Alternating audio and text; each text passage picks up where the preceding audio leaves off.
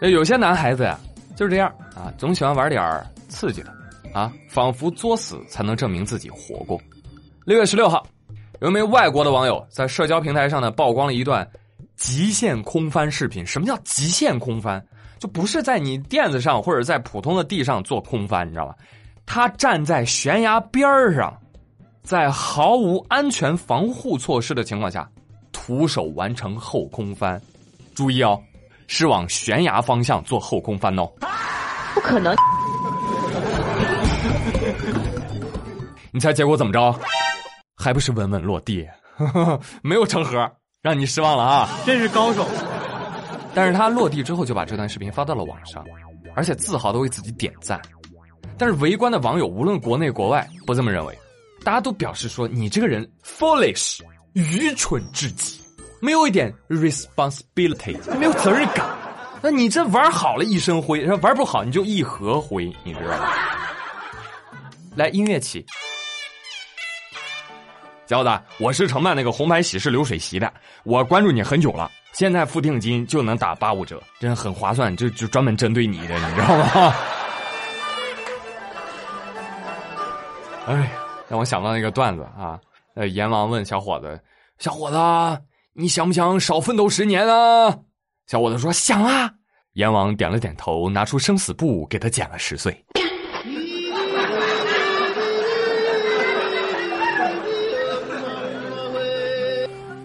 你这个外国小伙一定没有爬过我们的六峰山，爬山还送张东升拍照服务哦，亲自给你摆姿势的那种哦。哎，有没有朋友最近在追那个《隐秘的角落》这部剧？没看的你去看一看啊！看完之后回来告诉我，一起去爬山吗？你不要过来啊！哎呀，你说男孩子的脑子里都在想什么呢？这是女孩子们经常在想的问题。他天天也不知道在那想什么，也不过来关心我。哼，说不定又是在想哪个狐狸精。啊，不对，不不不不，不一定，不一定，他可能就是在想。如果说这石油是恐龙化石变成的，那塑料又是石油变成的，那我们玩的塑料恐龙不就是真的恐龙吗？哎呀，我真是个天才！来说说石油吧，反正我们从小就觉得开采石油是一件非常不容易的事情啊，但是没想到在有些国家，那个石油都往外冒。在伊朗啊，有个男子在银行 ATM 机取钱的时候，忽然啊，身旁的地面吨吨吨吨吨就开始喷那个黑色的石油啊。这男子一开始，哎呦吓了一跳，扔过去啊。但是仔细一看啊，石油啊，哎呀，真是的啊。然后继续淡定的取钱啊，仿佛这个地底冒油啊是一件再正常不过的事情了。所以国内的网友就纷纷评论说啊，真是不愧是伊朗啊，富的流油啊这个。男子说。哎，这有什么大惊小怪的？我是来取钱的，又不是来加油的。你们银行搞的是什么储户大回馈啊？室友说：“嗯不好意思啊，地下憋了好几百万年了，可算能出来透透气了呢。没吓到你吧？没事没事。但是国内的网友就说了：“你这还愣着干啥呢？这孩子是傻，快拿小桶接呀！”不要发财发财！别的，今年原油市场什么情况你不知道啊？一升成品油。上次去加五块多一点啊，再来个优惠就四块多，一升纯净水也得四块吧？啊，当然了，油价不可能长期比水便宜，好吧？有人说哦，那这样啊，那那那伊朗是不是遍地是石油啊？哦，那可不咋，伊朗遍地是石油，美国遍地是新冠，索马里遍地是海盗，韩国遍地是泡菜，巴西遍地是足球，俄罗斯遍地是狗熊，四川满地都是熊猫啊，这都一个道理。你要愿意信，你就信吧，好吧？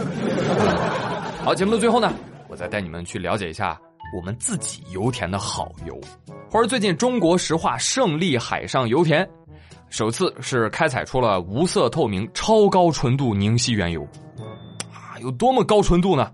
就它已经纯到无色透明了啊！你看那个工人师傅接出来的那个那个样子啊，天哪！我突然就很想喝雪碧，你知道吗？就是就晶晶亮，那个可能透心凉的那种啊！就这么高纯度的凝析油啊，确实在我国是比较罕见的。这个凝析油呢，被称为天然汽油啊，都不用走化工厂去什么提炼了，直接可以用作燃料，就往那个拖拉机里一倒啊，拖拉机就可以开起来了。哈哈，同时也是炼化工业的优质原材料。哦，厉害厉害啊！地大物博，我的国啊！或者最近国内的好消息其实还蛮多的，高端装备方面啊，中车四方研制出来了一个高速磁浮试验样车，时速可以达到六百公里，我的天呐，你受得了吗？你在上海试验线成功试跑了，这是工程样机呢，预计年底就能下线。所以有人就拿这个时速计算了一下，说这一旦投入了这个磁悬浮，那京沪通勤两个半小时就到了。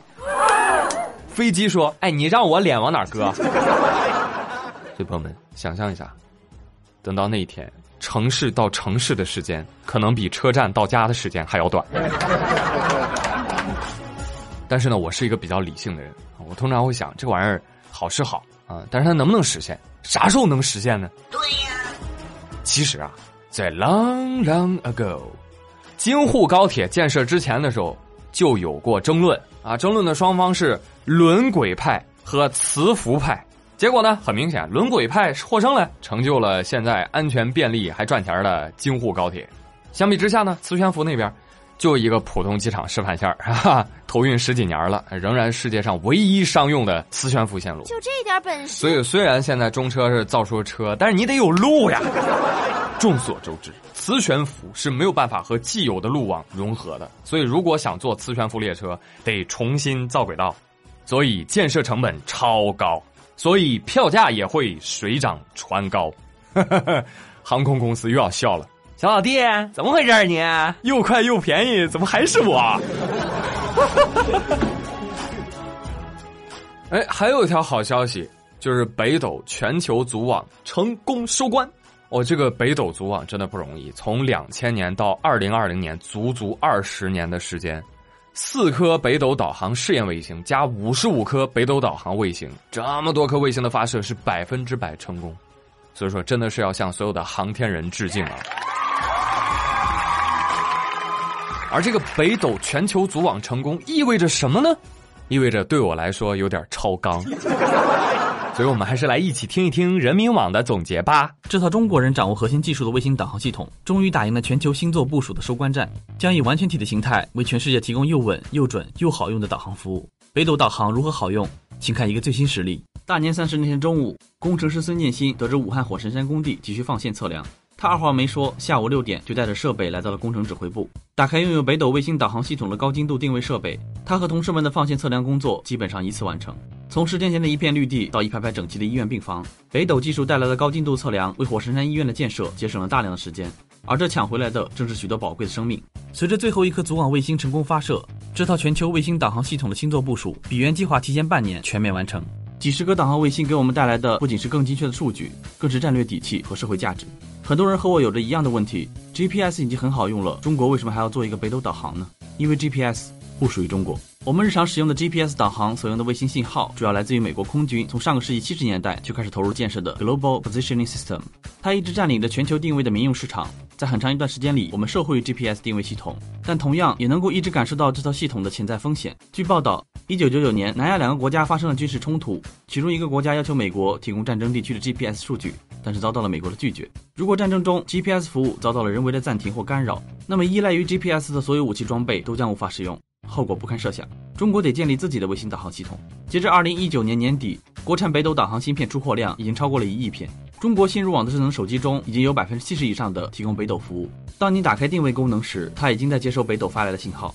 至此，北斗已经在卫星数量、功能等多个技术层面上超越了伽利略和 GPS。北斗卫星定位系统稳不稳？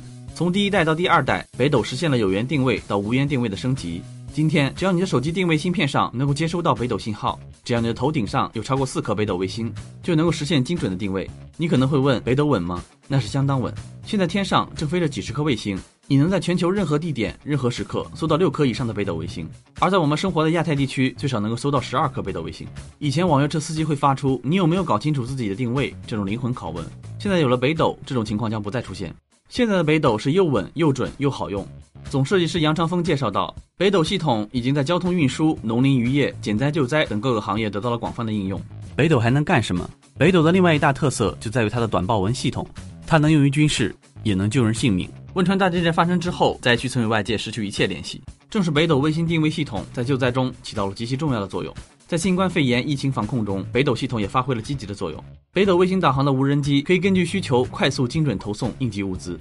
在目前整个卫星定位市场上，虽然 GPS 仍是主流，但是北斗具备非常强的竞争优势。北斗的三轨三频和短报文技术更加先进，芯片也已经具备价格优势。越来越多国家的人也开始用上北斗定位，北斗的产品已经输出到了一百余个国家和地区。北斗高精度及北斗辅助快速定位用户规模已经突破了五亿。中国的北斗正在成为全球的北斗。小时候，老师告诉我们，当你找不到路的时候，就抬起头看看夜空中的北斗七星，那是中国人祖祖辈辈的经验传承。今天，虽然很多时候我们用肉眼看不到北斗卫星，却可以在手机上随时享受这份当代中国的智慧结晶。